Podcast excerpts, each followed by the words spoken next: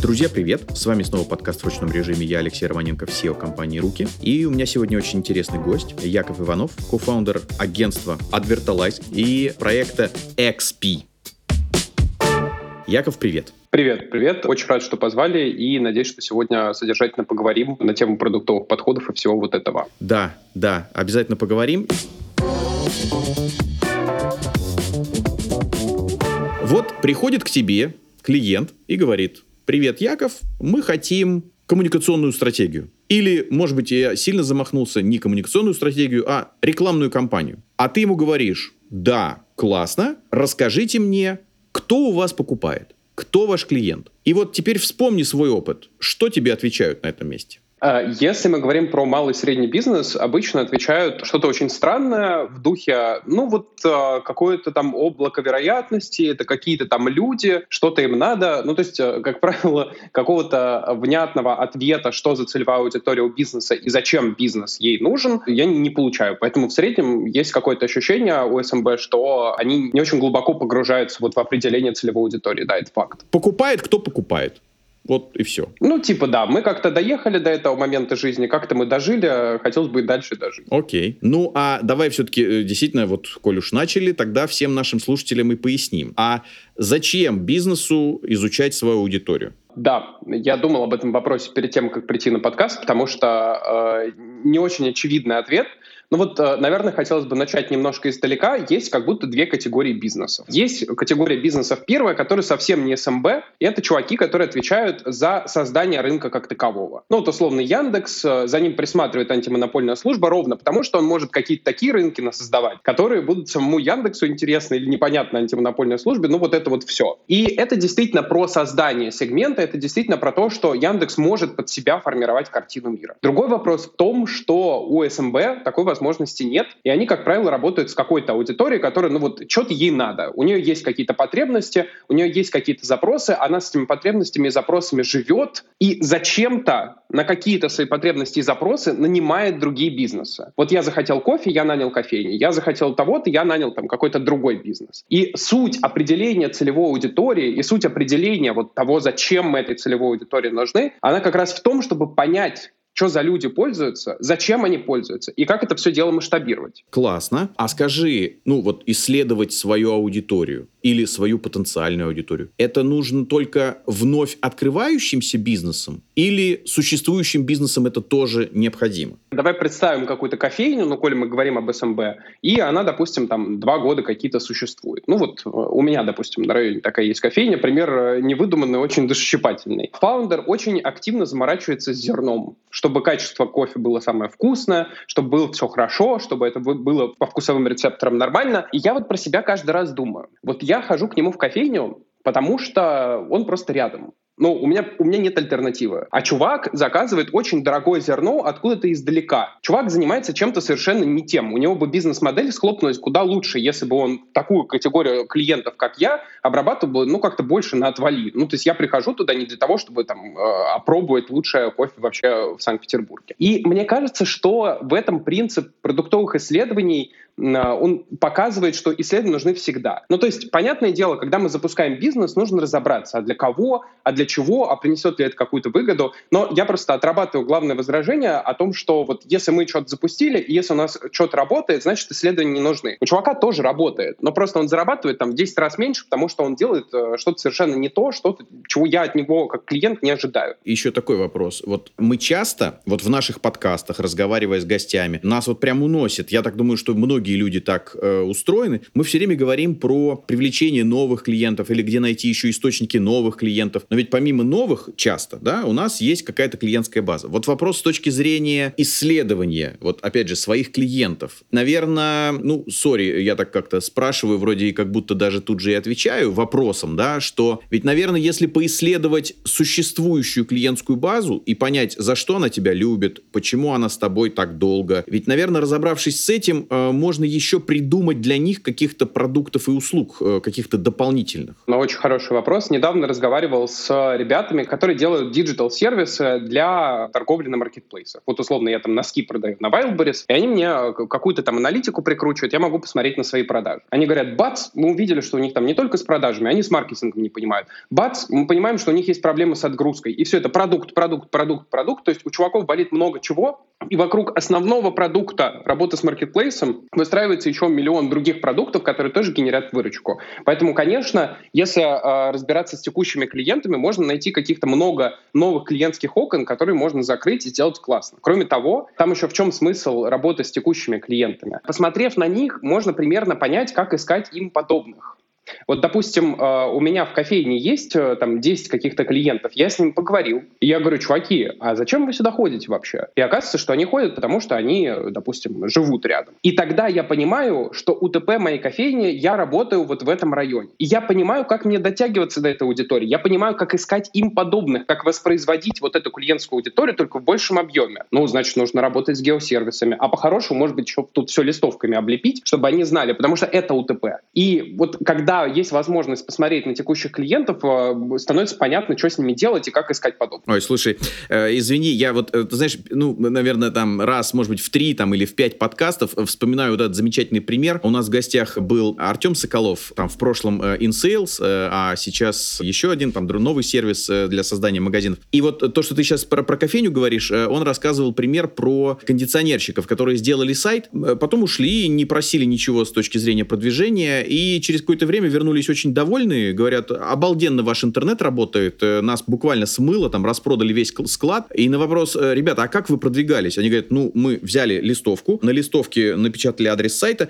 и наклеили в лифтах э, близлежащих домов. И, э, ну, собственно, вот, вот то, что ты говоришь там про кофейню, да, портрет целевой аудитории был э, четко понятен, и, соответственно, если этот портрет, в общем, здесь как бы некий геопризнак, то, э, значит, вот э, на районе, лучший кофе на районе, э, быстро и качественно. А как быть, если у тебя, может быть, есть э, какой-то замысел, идея какого-то бизнеса, э, но еще как бы показать клиентам нечего, соответственно, опросить не о чем. Вот э, как быть вот с этим? То есть если, если как будто есть идея, но больше ничего нет, вот как тогда исследовать аудиторию? Будет ли спрос? Вообще? Как, как ставить эксперименты? Вот есть два подхода к экспериментам. Они вообще работают в рамках одного там, продуктового фреймворка, это не очень важно для запоминания слова, но суть в том, что есть два способа протестировать. Первый способ провести какие-то глубинные исследования. Пойти и поговорить 40 э, людей, опросить. Вот у меня есть такая-то идея, пользуетесь ли вы, там, условно, подобными продуктами, болит ли у вас? А давайте я вам прямо сейчас, не знаю, эту боль решу как-то кустарно, закрою, там, не знаю, за 3 копейки. Это вариант. Можно что-то узнать э, у аудитории с помощью глубинных исследований. И второй способ узнать, есть ли спрос, это разработать MVP и показать MVP аудитории попробовать его продать. Вот я сейчас попробую то, что я рассказал, приземлить на практику. Примерно, наверное, года полтора назад у нас в агентстве появилась продуктовая идея. Мы подумали, почему бы нам не запилить продукт для нетворкинга. У нас просто все в агентстве зумера, э, там, типа 20-25, и поэтому все чувствуют себя немножко некомфортно, клиенты какие-то уже такие повзрослее, все повзрослее, но есть ощущение внутреннее, что болит. Хочется найти себе подобных, хочется эту проблему закрыть. Мы провели э, раунд исследований, мы собрали своих друзей, мы вывели гипотезу о целевой аудитории. Ну, мы как представители целевой аудитории подумали, что у подобных должно болеть. Мы, наверное, провели 40 исследований, поговорили с людьми, они сказали, у нас очень сильно болит, мы не можем жить без этого, очень одиноко, а вечером, когда приходишь, вообще э, кошки на душе скребутся, ужасно. Мы сделали максимально ужасное MVP, но вот MVP, то есть Minimal Valuable Product, он свою основную ценность закрывал. Мы сделали Telegram-бота, который помогает э, находить э, друзей из вот этой выборки, которая у нас есть. Ну, то есть мы на 40 человек взяли и раскатали буквально. Сказали, заплати 200 рублей, и ты будешь в базе. И люди там друг друга не знают. И 200 рублей, 200 рублей, я акцентирую на этом внимание, мне заплатили, ну, наверное, человек 5 из 40. О чем это говорит? Это говорит о том, что в данном клиентском сегменте, несмотря на то, что мне там наговорили в исследованиях, что болит, это говорит о том, что у них ничего не болит. Все. Гипотезу можно убивать, либо переориентировать на другую целевую аудиторию, либо совсем это не делать. Но мы предпочли это совсем не делать. Ну вот, э, вот это способ тестирования там каких-то продуктов начинающих. А, слушай, интересно, но только я хочу немножко выделить э, вот в твоих словах. Наверное, можно выделить два этапа. Первый этап это некая конверсия в интерес. То есть вот вы говорите, ребят, а что если вот мы сделаем, ну, какой-то сервис приложения, и оно будет позволять делать там то-то и то-то. И часто,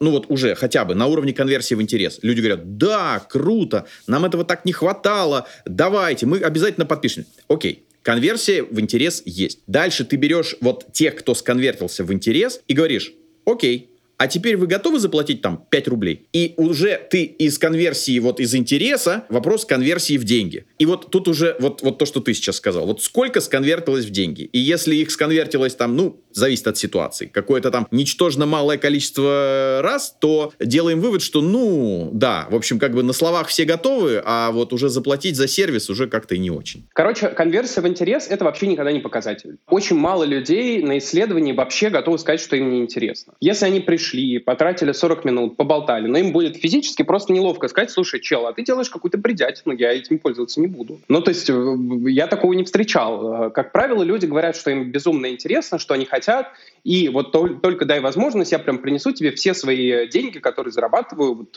за год. А поэтому конверсию в интерес в этом смысле рассматривать бесполезно. Что касается конверсии в покупку. Ну, то есть вот как я говорил, что исследование — это какой-то постоянный процесс. И это тоже не дискретная какая-то величина, что типа мы вот выяснили, у нас там 20 из 40, все, оно, э, оно пошло, значит, оно хорошо работает. Если вы смогли продать там 20 людям из 40, окажите им качественный сервис, раз. Посмотрите, как этот сервис будет работать. Если у вас начинающий продукт, и вы тестируете спрос, вы хоть попробуйте поработать, это раз. Второе, а что такого объединяет эти 20 людей, что они согласились, а остальные 20 нет? А давайте мы найдем объединяющий фактор по тем, кто согласился, и попробуем найти каких-то других похожих. Окажется, что у нас конверсия по этой аудитории 100%. Ничего себе, мы вычислили там целевую аудиторию. Ну, то есть в идеале вот так итеративно тыкаясь в целевые аудитории, в гипотезы, нужно всегда приходить к истине. Никогда конверсии 100% не будет, но будет какая-то конверсия, которая самому бизнесу покажется значимой. То есть вы чувствуете, что вот все, они говорят, у них болит, и они прям несут деньги, но это победа, конечно, вы сделали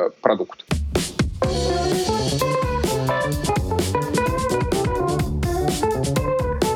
Слушай, вот всем, кто занимаются вот такими клиентскими исследованиями, я вот задаю такой вопрос. То есть это не то, чтобы вопрос, знаешь, ну такой вот с подковыркой, а э, у меня нет на него ответа. Я не понимаю, как. Как это получилось? А вот ты сейчас сказал про MVP. MVP — это минимально работающая модель вашего сервиса или бизнеса или там чего-то. MVP. И мне не дает покоя следующий факт. Стив Джобс, об этом написано в книжке, ходил, показывал экспертам свой телефон без кнопок. Вот он показывал телефон без кнопок, и ему все говорили, ты сошел с ума, телефон без кнопок никому не нужен. А он взял его и выпустил. Потом все телефоны стали без кнопок.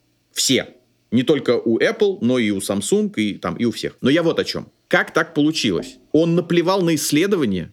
Или были какие-то другие исследования? То есть вот если твоя аудитория говорит тебе, а нам не надо. Вот я к тому, что в этой ситуации была бы ситуация, что Джобс э, пошел э, на поводу, ну или как сказать, вот э, по, результатам исследований, э, ему сказали, ты дурак, телефон без кнопок никому не нужен. Все, мы бы с вами айфона не увидели. Да, я понял. Здесь, мне кажется, три важных фактора, которые нужно учесть. Во-первых, Джобс запустил э, iPhone, получается, после того, как много-много лет поработал на рынке. Это уже само по себе о чем-то говорит. То есть, естественно, когда ко мне приходят клиенты, которые 40 лет валили, варились на рынке и говорят, мне надо сделать вот это, пойди и сделай, я, скорее всего, пойду и сделаю, потому что сам факт того, что у него такой большой опыт, говорит о том, что он уже срезонировал в своей целевой аудитории. Он понимает, как эти чуваки мыслят. Ему не нужно каждый вздох подтверждать э, исследованием. Это раз. Второе история с Джобсом, она работает в случае с Apple, с Facebook чем угодно. У нас там есть вот примерно 5 таких технологий, ну, конечно, не 5, я утрирую, ну, сколько, 10, 100, тысяч таких компаний, и у нас есть примерно 15 миллионов никому не нужных патентов. Ну, то есть это просто ошибка выжившего и, скорее всего, искажение. Большая часть российского бизнеса, особенно если мы говорим об СМБ, она делает какой-то понятный продукт. Мы делаем кофе, мы производим клавиатуры, мы делаем что-то, что рынку уже известно. И поэтому в этом контексте, конечно, полезно посмотреть на рынок, конечно, полезно с ним поговорить. И люди, скорее всего, скажет, что им нужно. Ну, то есть с, с прорывными технологиями, наверное, люди даже помыслить не могут о том, что такие решения существуют. Это факт. Но если технология не прорывная, если она классическая, то, наверное, в этом нет какого-то запроса. Кроме того, вот финально, э, чего бы хотел сказать, мне кажется, очень хороший пример в этом смысле сделали э, мы недавно у себя в агентстве. Мы разработали продукт, который называется Chad GPT. Это русскоязычная версия ChatGPT. Мы просто взяли запросы, начали отправлять на сервера ChatGPT и сделали, приземлили их на русскоязычный рынок. В чем тут проблема? Мы не провели ни единого ресерча перед тем, как это сделать. Потому что мы, как бы варясь в этом рынке, находясь в нем, мы поняли, что это, это с 90% вероятностью болит. Чтобы пользоваться оригинальным продуктом ChatGPT, нужно подключить номер телефона зарубежный, ну да, нужно откуда-то его достать. Нужно подключить VPN, нужно там потанцевать с бубном, спеть пару индийских песен. Я чувствую, что это не работает, что это очень сложно. И мы просто делаем у нас нет времени на research, давайте приземлять MVP. И чего получилось? После того, как мы сделали продукт и приняли на себя бизнес-риск, мы получили сейчас десятки тысяч пользователей органически без единого рубля расходов на рекламу. Потому что мы настолько поверили в этот продукт, что мы приняли на себя риск опростоволоситься и не получить никакого выхлопа. Поэтому в этом смысле, наверное, Джобс смог бы провалиться, но я не думаю, что его бы это убило. Нет, здесь абсолютно солидарен. Опять же, тоже, ну, мы, мы сейчас, да, конечно, не про Джобса, однако, ну, вот у него же до этого был э, там наладонный компьютер Newton, Newton, и он провалился. Э, так же, как вот мы знаем с вами вот из недавних э, там э, примеров, какие-нибудь там Google Glass там или еще что-то. Но мне очень нравится такая фраза, которую я вот слышал у Щедровицкого, он вот как раз рассуждает на тему промышленных революций, и он говорит, кандидатные решения. Вот все вот эти вещи, связанные с искусственным интеллектом, или пусть там какой-нибудь Google Glass, который мы упомянули, или там еще что-нибудь, это некие кандидатные решения. Они пока еще только вот вызревают. Они еще не сложились в пазл, который вот фактически потом запустит вот прям целую революцию, да. Поэтому, да, с чем-то мы только учимся работать, что-то еще вот э, видоизменяется и как-то созревает, поэтому, ну да, вот э, могут быть э, такие моменты. Мне очень понравилась фраза твоя. Ты сказал про ошибку выжившего. Ну, то есть я знаю, о чем это, но ты чуть-чуть кратенько пояснишь, что за термин, откуда пришел. И дальше по поводу исследований. Ты же понимаешь, что вот бывает, компании, запуская какой-то новый продукт, они начинают исследовать аудиторию своих текущих клиентов. А свои текущие клиенты, это вот ошибка выживших, они, например, ну, не готовы. То есть компания ищет не там. Первое, что такое ошибка выживших для наших слушателей? И второе, насколько вообще это вот может быть репрезентативно при запуске нового продукта? А, во-первых, чего такое ошибка выжившего? Это когнитивное искажение. Когда смотрим на какой-то успешный или неуспешный отдельно взятый кейс и думаем, что так у всех. Ну, давайте приземлю на историю какую-то, которая покажет, как это работает. А, вообще ошибку выжившего обнаружили в Японии во Второй мировой войне когда большая часть э, самолетов неподбитых возвращалась с дырками, там, ну, где-то фюзеляжа условно. И эти фюзеляжи бедные латали, латали, латали, латали. Ну, коли их пробивают, все думали, что из-за этого самолеты падают. А суть была в том, что как раз те самолеты, э, у которых пробили фюзеляж, они-то вернулись. То есть мы смотрим на какую-то ограниченную выборку и на ней делаем неадекватные выводы. Вот то же самое, что я говорил про Apple. Мы смотрим на Apple и думаем, что весь бизнес таков. А Apple — это там одна миллионная всего бизнеса, бизнеса, который есть на свете.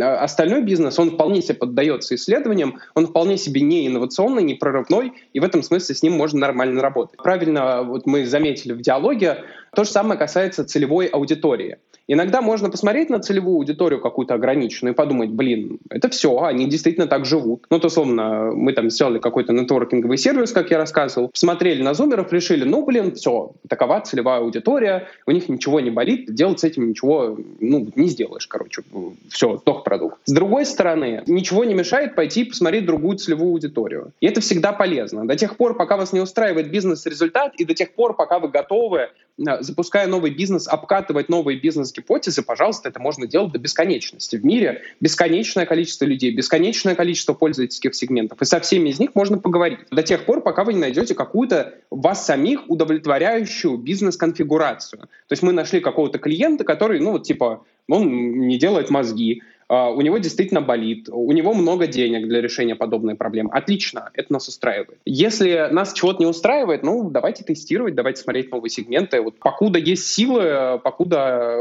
есть желание, это можно делать ну, просто бесконечно. Хорошо. Я э, прям чуть-чуть только, да, вот для наших слушателей повторюсь, что, друзья, у вас может быть такая ситуация. Вот э, Яков сейчас сказал, да, вот вы можете погуглить, э, найдете массу материалов на тему ошибки выжившего. У вас может уже быть какая-то клиентская база. И вы хотите запустить новый продукт, новую услугу. Понятно, самое простое для вас, то есть здесь мы, все люди так устроены, мы идем по пути наименьшего сопротивления. Это поизучать нашу с вами клиентскую базу, уже существующую. И вот приходим к ним и говорим, привет, мы вот тут собираемся запустить вот такое, там, тебе это надо. И мы вдруг в результате исследования понимаем, что нашей клиентской базе это не надо. Но я подчеркиваю, нашей. То есть это те, кто пришли к вам давно, пользуются вашим продуктом, живет с вами, ему хорошо, ему больше ничего не надо, что бы вы ни придумали, что бы вы ни предложили, ничего. Но при этом вы можете сделать неверный вывод, что, о, ну мы сходили, изучили, никому не надо, ну, значит, э, разработка э, признается неуспешной, все, мы закрываем эту историю. А вы на рынок ходили, или вот как Яков говорит, вы э, какие-то другие сегменты смотрели, всегда себя об этом спрашивайте.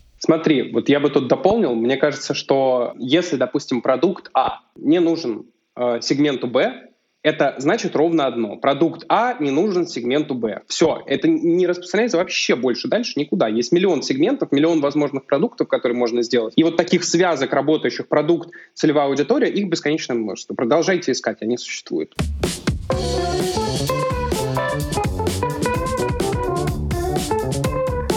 Слушай, а скажи, пожалуйста, на какую выборку нужно ориентироваться? Какая выборка считается достоверной? Там достаточно поговорить с двумя клиентами или нужно поговорить с двадцатью клиентами? В среднем есть какой-то золотой стандарт, консенсус, э, который предполагает, что нужно провести 20-40 интервью глубинных, чтобы что-то понять про клиентский сегмент, чтобы что-то понять про продукт. Мне не нравится карго-культ цифр, потому что это опять нас сводит вот на какую-то дорожку дискретности. Типа, мы провели интервью, мы получили такую-то конверсию, скажите нам, вот какие золотые сечения по рынку. Золотых сечений нет. До тех пор, пока вы узнаете что-то новое про свою целевую аудиторию, до тех пор, пока вы получаете какие-то инсайты, нужно с ней продолжать разговаривать. Если вы уже говорите не знаю, с сороковым клиентом, и вы уже, вот он рот только открыл, и вы уже знаете, что он скажет в ответ на ваш вопрос, ну тогда, наверное, можно было остановиться интервью 10 назад и посмотреть какой-то другой сегмент, или уже пойти чего-то делать начать. Ну то есть э, до тех пор, пока вы видите в этом продуктовый смысл, и этот продуктовый смысл вы находите, нужно продолжать. Понятно. А сколько это может стоить? Ну, если мы говорим про э, средний малый бизнес. Если средний малый бизнес пойдет заказывать э, исследование у агентства, у меня большие вопросы. Э, потому что средний малый бизнес, он, как правило, своих клиентов так не очень хорошо знает. И то есть, если предприниматель не знает своих клиентов, ну зачем это аутсорсить? Это самое главное, это самое важное. Вот я сейчас, допустим, продаю исследования нашего агентства крупным бизнес-юнитам крупных банков, и они, бедные, со своими юзерами поговорить не могут. Они приходят и говорят, а вы можете по нашей базе пройтись, как-то их заинтересовать? Вот пока у вас есть возможность, пока вы маленький бизнес, пока это ощущается как крафт, пойдите поговорите, используйте эту возможность. Люди за это бабки платят, очень большие. Поэтому э, если мы говорим о среднем малом бизнесе, в котором до этого и не было культуры каздева, в котором не было до этого культуры культуры разговора с потребителем. Нужно идти и разговаривать. И покуда фаундер не знает, чего он продает и кому он продает, нужно это, эту проблему закрывать. Но если уже исследований много, если, вот, как я говорил, фаундер 40 лет на рынке, если есть ощущение, что нужно поресерчить какие-то новые сегменты, но уже сил нет, но мы точно все знаем про себя, ну тогда это, это можно закупить. Сколько это стоит? Это стоит от не знаю, нескольких сотен тысяч, условно, там, 200 э, тысяч за исследование на 40 интервью, до 2 миллионов, если речь идет о больших там э, консалтинговых компаниях. А если мы берем консалтинговые компании, которые проводят полное исследование, то там самые большие ценники, которые я видел, они вообще невообразимо огромные, их могут позволить себе только корпораты.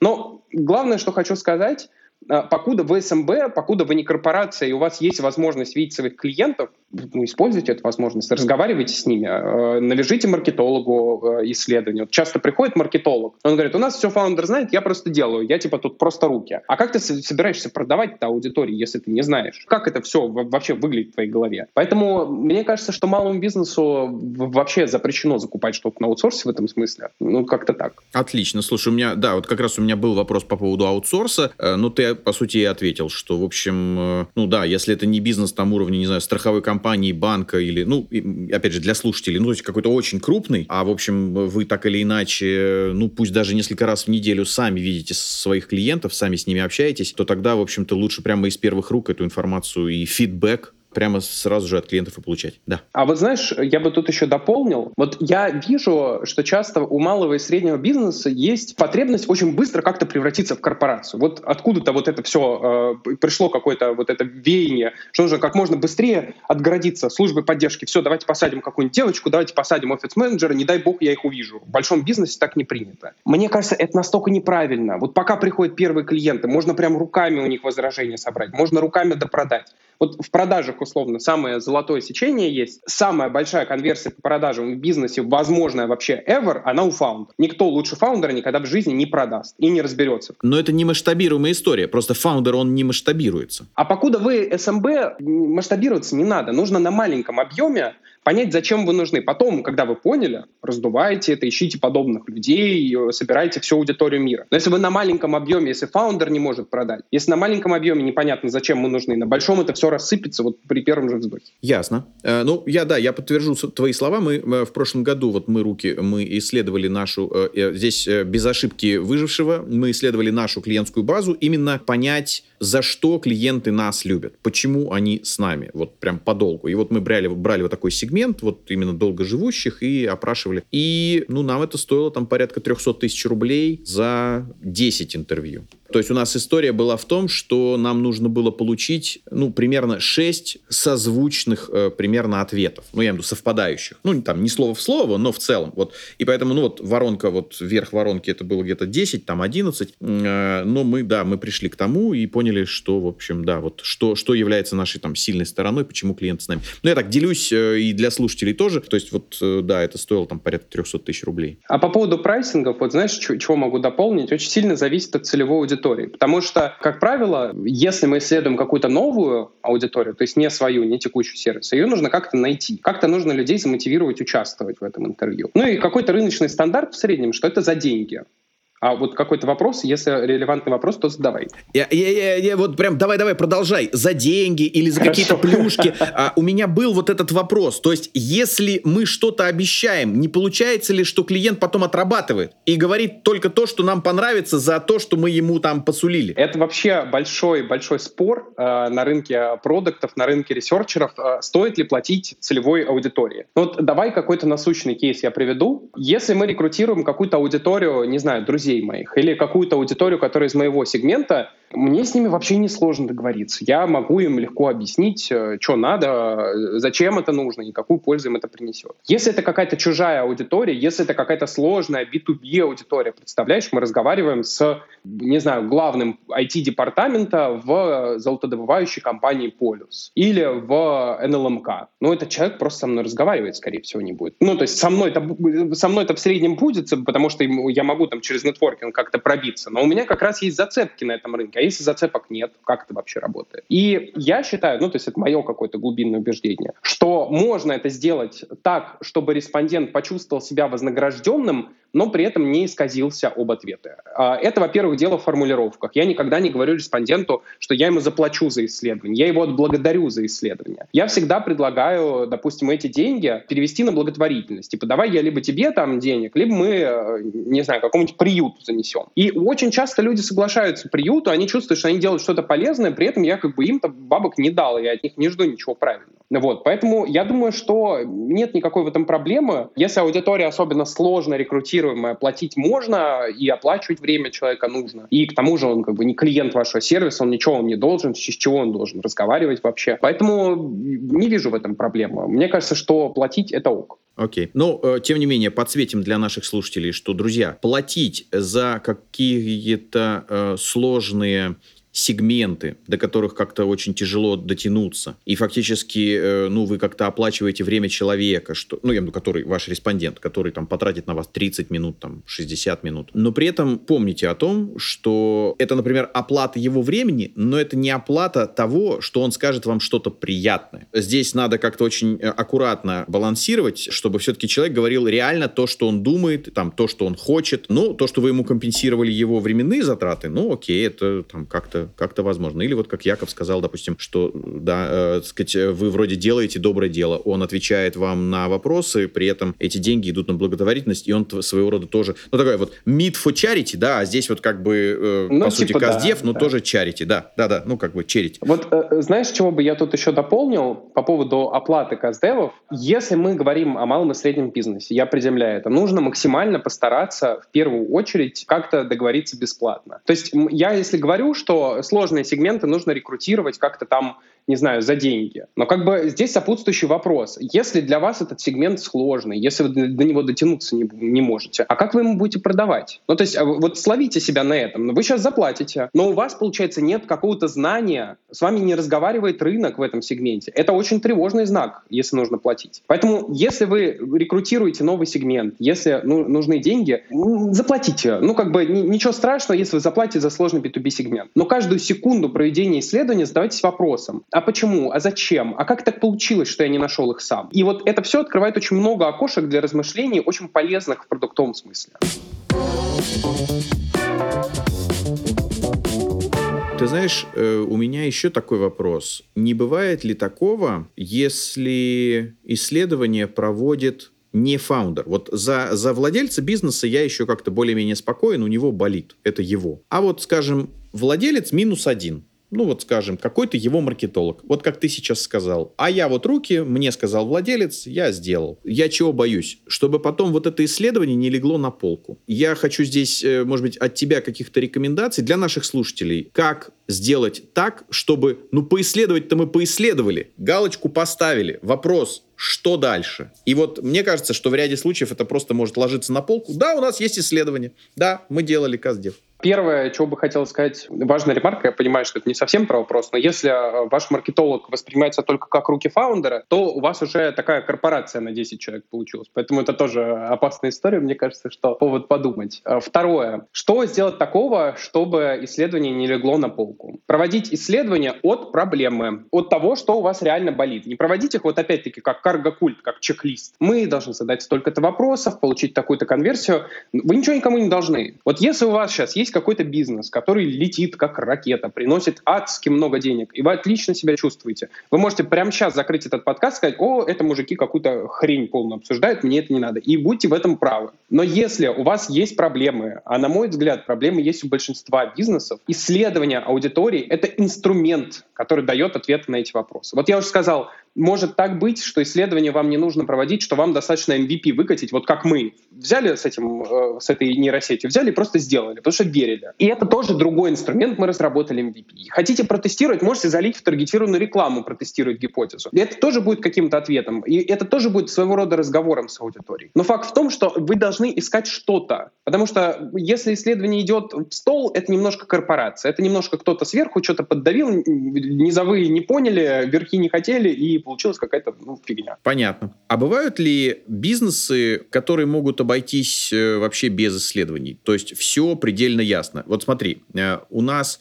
по ходу беседы звучал ряд моментов. Просто мы их можем как-то вот суммировать. Первое, вот что ты сказал, например, с вашим чад э, GPT. Это когда ну, условно, какая-то такая безвыходная ситуация, и вот бизнес строится вот здесь. Ну, я имею в виду безвыходная, когда ты сказал про чат э, GPT. Иностранный телефонный номер, VPN, там куча всякого головника, а вы такие раз и даете людям возможность этим пользоваться. Что тут исследовать? Делать надо. Как бы, давай. То есть вы вот прям окошко какое-то прорубили, и этим можно пользоваться. А, Нет, подожди, значит, вот, вот тут я бы, я бы дополнил сразу. Давай, вот давай, э, давай. это все получилось ровно потому, что мы работаем на маркетинговом рынке, в коммуникациях. И я вижу, что все страдают, и все, и все, боже, как мне эту симку найти, еще что-то. И у меня есть пульс рынка подо мной, и он мне говорит, сделай, сделай, сделай, сделай. Но как бы я это делаю с предположения, что русскоязычной аудитории это надо. А если чат GPT нужен всему миру, вот карта пользователя чат GPT, а Россия серая, не надо. Вот что-то там в России такое уникальное происходит. Ну как бы я, я понял, что это надо, потому что я варился в этом рынке. И это, наверное, хороший мостик ко второму пункту э, уверенности, что не надо проводить исследования, это как раз про то, что фаундер, если обладает там должной большой экспертизой на рынке,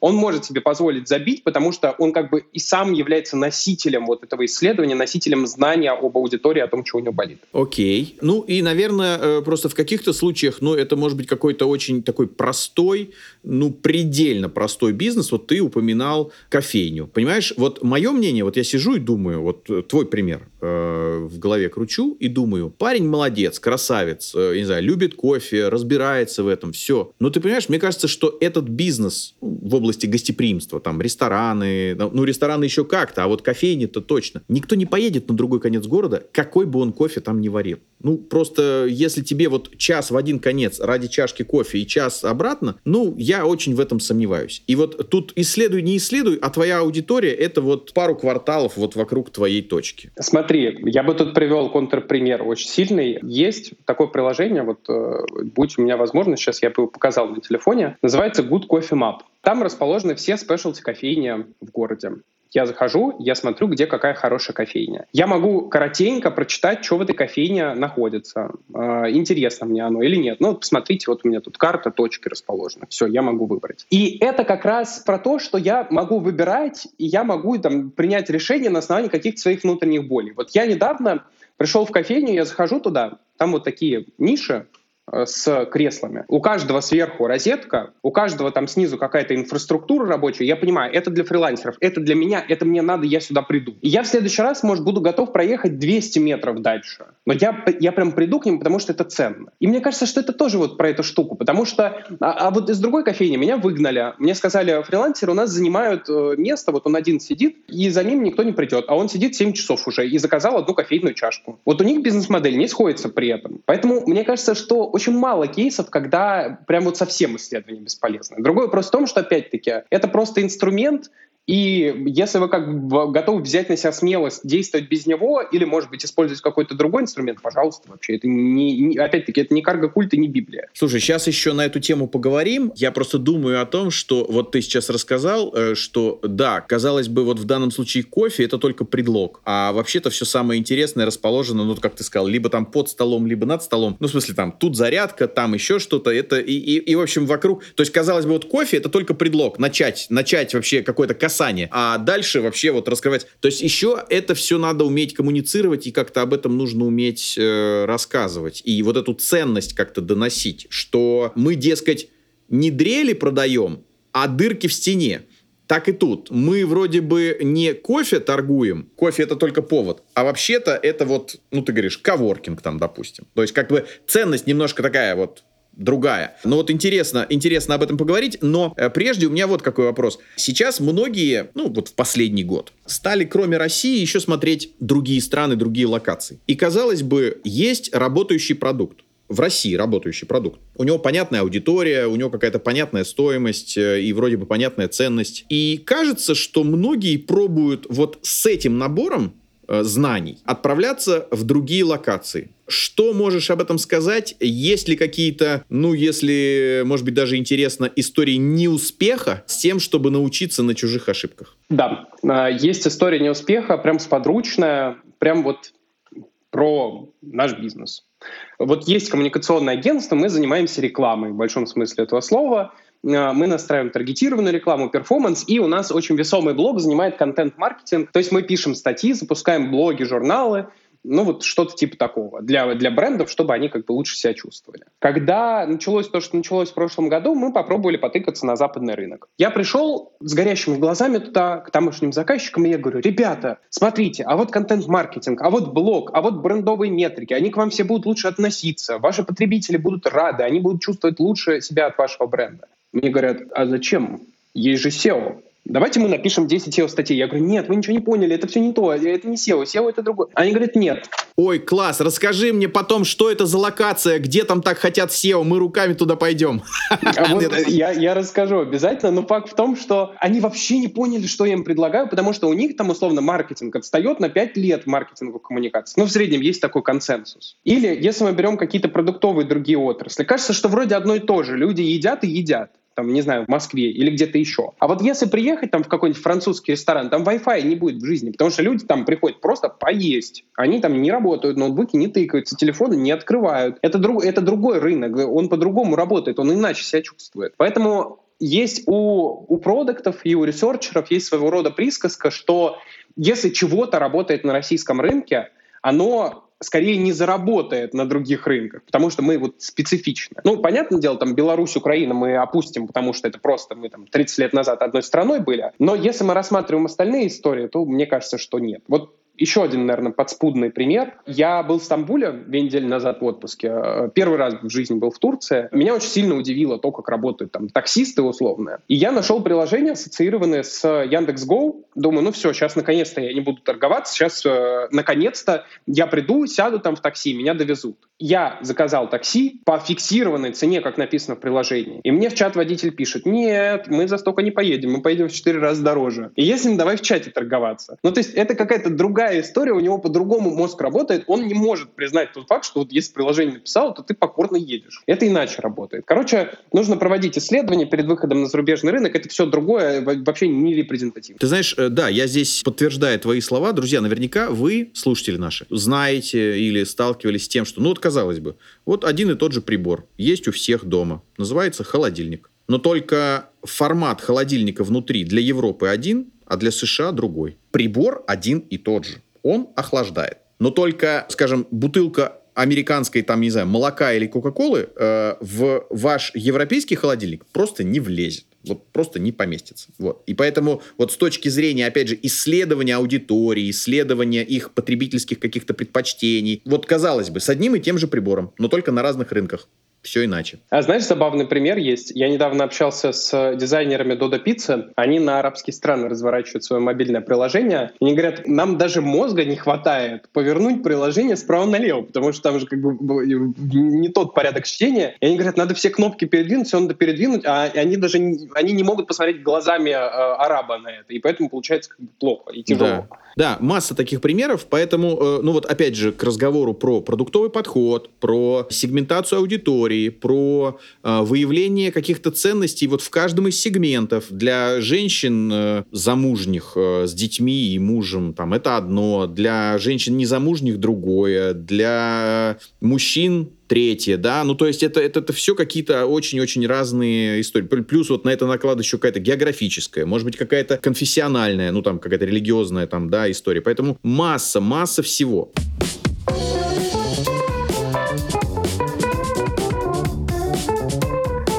Скажи, пожалуйста, вот э, кажется, кажется, не знаю, твоя фраза, не твоя, но вот когда мы готовились к, к подкасту, что маркетинговые траты, маркетинговые бюджеты без исследования, без, без понимания э, своей ЦА, без понимания сегментов, это, ну, в общем-то, деньги на ветер. То есть это, это как бы слив. Наверное, я с тобой соглашусь, ну, как-то так, верхнеуровнево. Однако ведь, наверное, может быть все-таки некий запрограммированный слив бюджета ради того, чтобы все-таки аудиторию как-то пощупать, какие-то гипотезы проверить?